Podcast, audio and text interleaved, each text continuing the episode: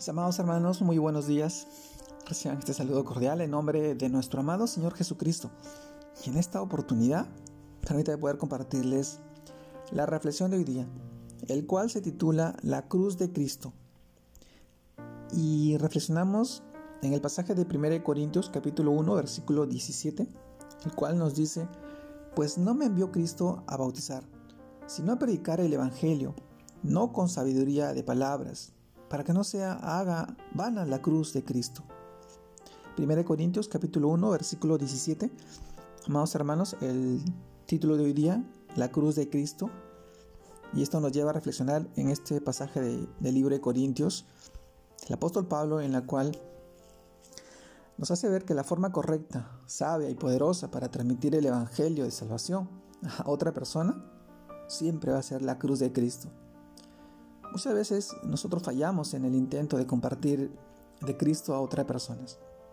En el proceso de, evangelización, pues lo que hacemos parece que no sucede nada en ella.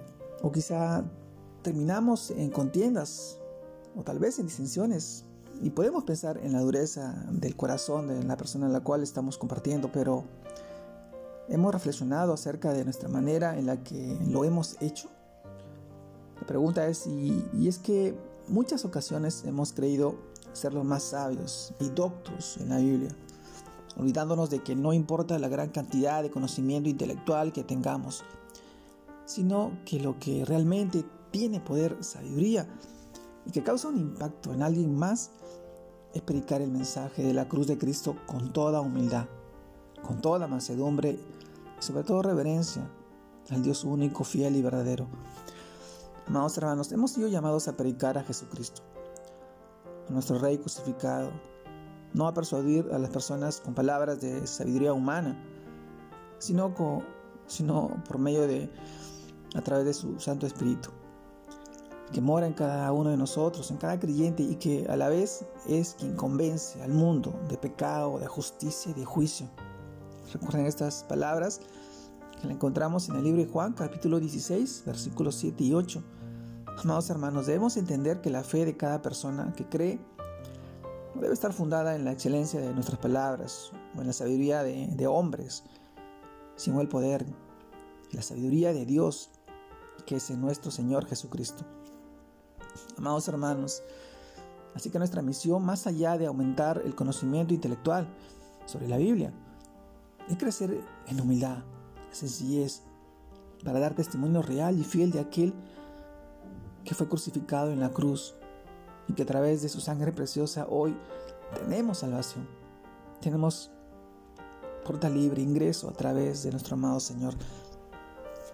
La cruz de Cristo representa mucho para cada creyente, mucho para cada convertido, para cada hijo de Dios, para aquel que ha aceptado a nuestro Señor como su Salvador, como su Redentor como nuestra única esperanza para poder llegar al Padre, el único intercesor, el único mediador entre el Padre y el hombre. Y hoy en este tiempo, en las cosas que el mundo no trata de entender y comprender, porque para ellos no ha sido revelado la palabra de Dios, el Evangelio de Jesucristo. Si bien es cierto, el Espíritu Santo nos convence de pecado, de justicia y de juicio. Y esa es la obra maravillosa que está encargada de nosotros a través de su Santo Espíritu que vive, mora en cada creyente, que mora en ti. Y que solamente a través de la predicación y la evangelización en Cristo Jesús ellos podrán alcanzar la salvación.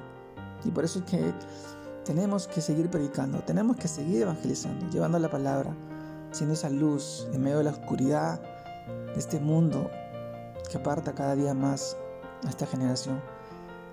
Las palabras de vida que nos muestra nuestro, nuestro Señor y que nos da el acceso libre al Padre.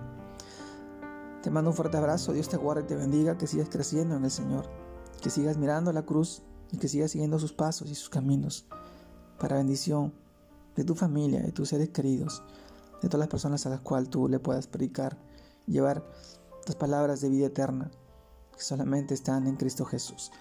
Dios te guarde y te bendiga. Saludos a todos mis hermanos. Un abrazo grande a la distancia.